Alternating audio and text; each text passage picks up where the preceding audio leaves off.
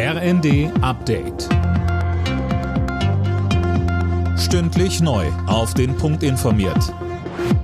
Ich bin Linda Bachmann. Guten Abend. Bei einer heftigen Explosion in Istanbul sind mindestens sechs Menschen getötet worden. Mehr als 50 weitere wurden verletzt. Mehr von Jana Klonikowski. Was die Explosion auf einer beliebten Einkaufsstraße im europäischen Teil von Istanbul verursacht hat, ist noch unklar. Der türkische Präsident Erdogan sprach im Fernsehen von einem, so wörtlich, niederträchtigen Anschlag. Die Einkaufsstraße war zum Zeitpunkt der Explosion besonders gut besucht. Schon vor sechs Jahren hatte es dort schon mal einen Anschlag gegeben. Damals bekannte sich die Terrororganisation Islamischer Staat zu der Tat. Die Demokraten behalten nach den US-Zwischenwahlen ihre knappe Mehrheit im Senat.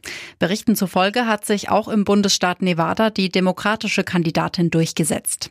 Auch wenn das Ergebnis in Georgia noch aussteht, hätten die Demokraten ihre Mehrheit damit gesichert.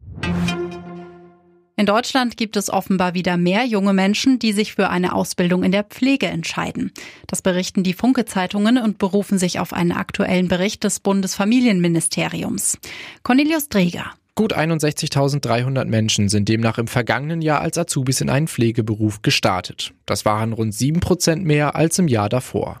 Deutschland befinde sich auf einem guten Weg, so Bundesfamilienministerin Paus zu den Funke-Zeitungen. Es sei aber noch einiges zu tun. Unter anderem sollen mehr Männer für eine Ausbildung in der Pflege gewonnen werden. In der Fußball-Bundesliga haben sich Mainz und Frankfurt unentschieden getrennt. Am Ende stand es 1 zu 1.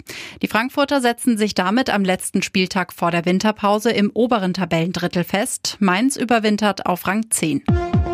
Alle Nachrichten auf rnd.de